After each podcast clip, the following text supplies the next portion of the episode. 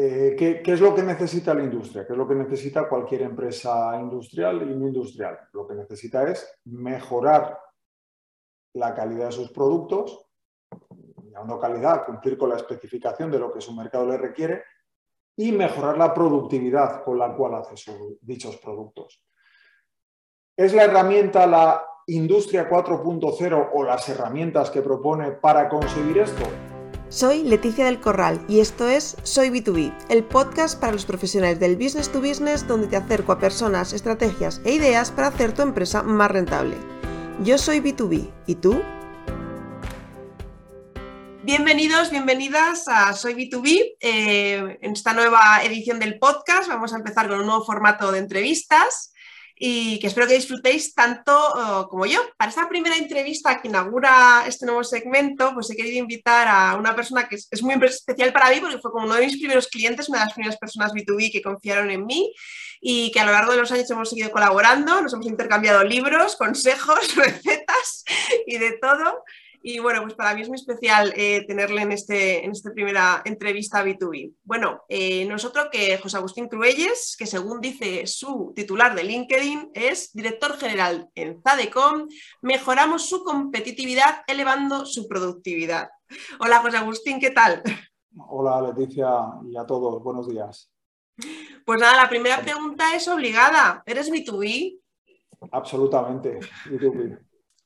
Bueno, José Agustín, ¿a qué os dedicáis en Zadecon? Bueno, Leticia, pues como tú has introducido, nos dedicamos a la mejora de la competitividad de las industrias a partir de eh, la mejora de su productividad, de su eficiencia operativa. ¿Cómo lo hacemos? Bueno, pues tenemos mm, tres grandes patas, cuatro mejor dicho. Una, establecer y mejorar estándares eh, a partir de estudios de métodos y tiempos. Después, soluciones en dirección de operaciones. ¿Para qué? Para servir a los clientes, según los acuerdos adoptados con estos, al menor coste posible, es decir, cumpliendo los estándares. ¿Eso que incluye? Pues incluye soluciones de planificación, incluye soluciones de eh, ejecución de las operaciones para evitar las incidencias, eh, que eso cae mucho sobre el mando intermedio, y también la función de control, que es conocer cuál ha sido la realidad frente a los estándares y eh, conocer las causas de, las desviaciones. ¿no? ¿Para qué? Pues para poder analizar y poder mejorar. Luego también hacemos la parte de eh, cálculo de costes de producción para conocer, eh, digamos, mejor dicho, descubrir situaciones, productos y clientes no rentables para convertirlo en rentables. Y por último, pues formación en todos estos ámbitos para una mayor, mm, una mayor asimilación por parte del cliente. Muy resumidamente, eso es lo que hacemos. Genial, José Agustín.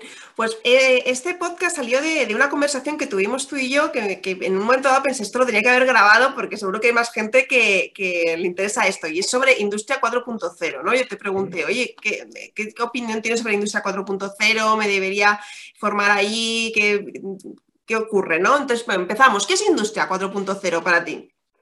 Bueno, voy a ver, eso es una buena pregunta. Eh, te voy a leer una definición, ¿vale? Y luego te digo, pues, cómo lo interpreto yo. Bien, pues eh, se definió por primera vez como el desarrollo de la fábrica inteligente asociada a la cuarta revolución industrial. Una visión de la fabricación informatizada con todos sus procesos interconectados entre sí, haciendo uso de Internet de las cosas, hoy en día llamado el Internet industrial de las cosas. Bien. Eh, no sé si eso se entiende fácilmente, ¿vale? Mi definición, pues podríamos decir que se trata de una fábrica en la que procesos, objetos y personas estén comunicados entre sí a partir de sensorización y cuyo objetivo es el de mejorar la productividad. ¿vale? Dicho de otra forma. Vale, y, y ahora la pregunta del millón.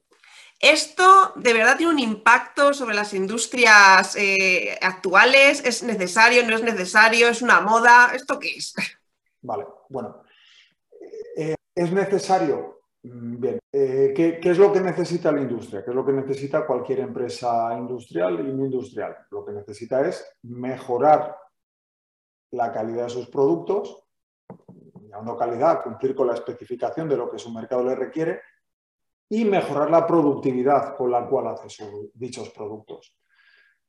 ¿Es la herramienta la industria 4.0 o las herramientas que propone para conseguir esto? ¿Algo parecido en industria 4.0?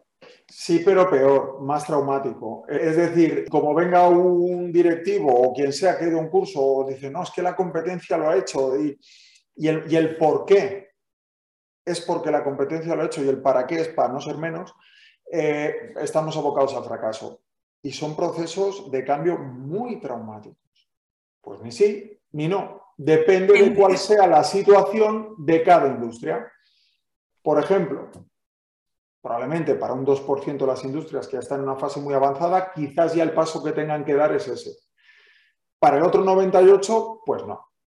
Porque ¿qué es lo mínimo que tendría que tener una empresa para, poder optar ¿no? a, Industria 4.0? Ah, buena pregunta. Pues lo primero de todo lo que tendría que tener es estándares. Estándares. ¿Qué es un estándar? Pues un estándar, eh, para mí el estándar tiene dos, dos versiones. Está el estándar causa y el estándar efecto. El estándar causa es hacer las cosas según las mejores prácticas que conocemos hoy. ¿Vale? Ese es el cómo hacemos las cosas, según los estándares. Y el estándar efecto, que es el resultado de hacer los, eh, los procesos según los estándares causa. Es decir, un tiempo de producción, un coste estándar y una calidad estándar. Entonces, la primera gran carencia es esa, no hay estándares. Porque tú en tu vida normal, ¿no? en las empresas con las que tú sueles trabajar, ¿qué es lo que más te encuentras? O sea, ¿qué es lo que sueles, o sea, ¿cuáles son los problemas? Mm, falta de estándares, ¿vale? Cuando no tienes estándares, dirigir las operaciones es mucho más difícil. ¿Por qué? Porque no tienes patrones de comparación, no tienes cómo, cómo planifico una producción si no sé cuál es el tiempo estándar por unidad producida. Y a eso le añadiría la falta de conocimientos y nociones que hay en dirección de operaciones. Es decir, primero, que no sé el qué cumplir claramente ni cómo cumplirlo y después que no tengo nociones para transmitir a toda la cadena de mando para eh, cumplir dichos estándares. Por ejemplo, eh, una carencia también muy importante es la falta de formación de los mandos intermedios. Se les promueve a llevar unas determinadas funciones para los cuales no están preparados. Entonces, esas son las dos grandes patas que yo veo como carencias, es decir, falta de estándares y falta de conocimientos para ejecutar según dichos estándares, aunque los tuvieras. Y José Agustín, si, si esto es lo que tú te encuentras y probablemente es lo que se dé en el 80% de, la industria en España, ¿por qué hay tanto movimiento con la industria 4.0? ¿Por qué se está invirtiendo desde, desde el Estado, desde industria, en, en aplicar estas medidas si la mayor parte de empresas no están preparadas? Bueno, pues porque quien promueve esas cosas normalmente no pisa mucho la realidad. No pisa mucho la realidad y no hace un diagnóstico correcto, básicamente.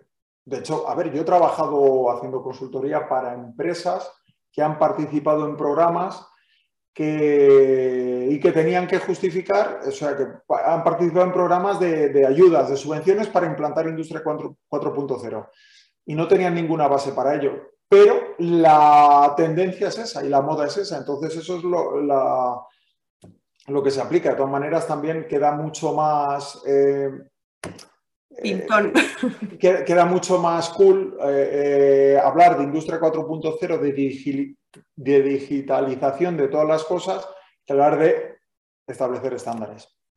¿no? O sea, que también afecta el factor moda y qué queda mejor, de qué queda mejor hablar en una escuela de negocios. Eh, lo que se habla en ciertos foros acaba siendo influyente y quien lo escucha es quien luego tiene una capacidad de dirección y de toma de decisiones. Eso no significa que sean las correctas, pero es, lo que hay. Entonces, em, en el caso de, por ejemplo, de, lo básico que necesitan las empresas, que es la creación de estándares, ¿qué beneficio real ¿no? en su día a día eh, va a obtener una empresa eh, que, adapte sus estándares, o sea, que tenga estándares ¿no? de producción. Vale, a ver, eh, depende cuál sea su, fotografía inicial, ¿no? Pero, el hecho de mm, yo tener cuál es un tiempo esperable de producción genera unos beneficios en muchos sentidos. Eh, solo por eso, por yo planificar bien y ajustar bien los recursos que necesito, tanto cuando necesito más de la cuenta como cuando necesito menos, eh, o poder conocer las una mejora de entre un 10 y un 20%. Mínimo un 10 de no tener estándares a pasar a tenerlos, sin más. Entonces, eh, y luego un 20 o un 50, pero claro, esos serían puntos que se salen de, la, de, lo, que es una, de, lo que es unos resultados frecuentes. Pero un 20% también, porque una de las principales causas de despilfarro de improductividad es el desconocimiento de la carga de trabajo real que tienes. Entonces se sobredimensionan recursos. ¿Y cuánto más o menos se tarda en hacer un proyecto así? Depende de la industria hay, y depende de sus procesos. Es decir, en, pues pongamos, hay cosas muy fáciles, puede ser en tres meses ver ya resultados.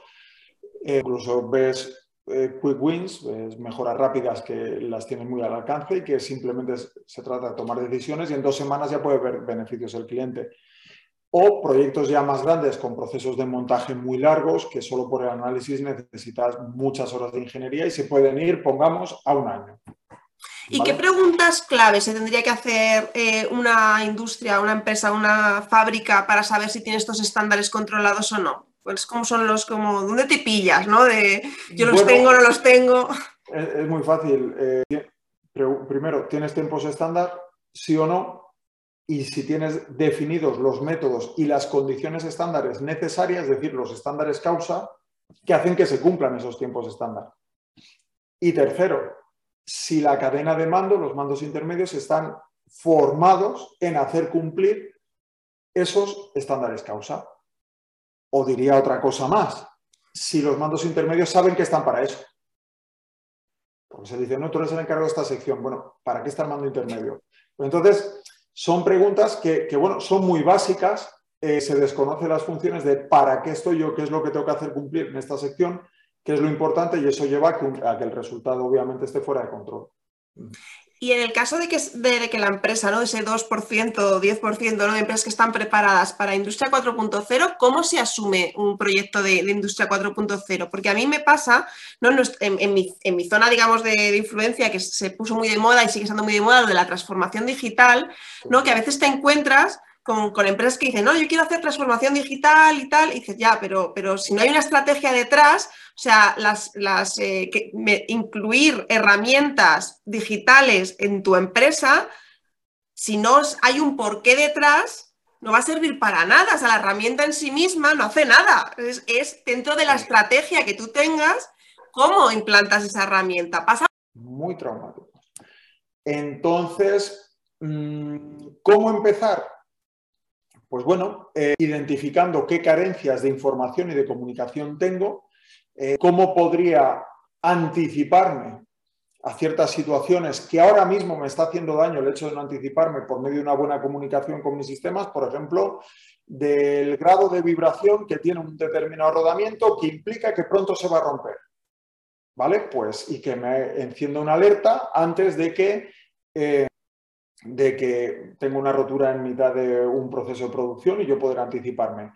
O conocer cómo está evolucionando la producción y si hay una bajada de velocidad mm, preocupante, drástica, por debajo de cierto rango admisible, pues que me avise y proponga medidas correctoras, comunique y demás. Bien, lo que hay que tener, que esto que digo es muy básico, ¿no? Pero, mm, y, ya existe hace mucho tiempo, ¿eh? por otro lado, eh, lo que hay que tener es un diagnóstico claro, de decir cuál es mi necesidad de informatizar y de agilizar mis procesos de, de comunicación y de sensorización e ir poco a poco resolviendo necesidades. Nada de decir, voy a digitalizar todo porque sí, porque no, no estamos preparados.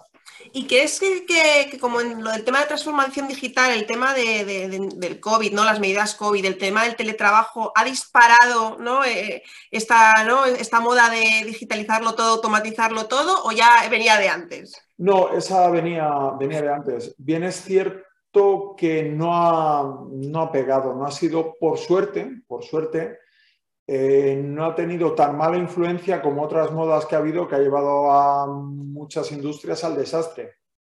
Eh, cuando digo eso, cuando la gente confunde un medio con el, con el fin. Tengo que digitalizar. No, tú no tienes que digitalizar. Tú tienes que mejorar la calidad de tus productos y la productividad con lo que los haces. Eso es lo que tú tienes que hacer.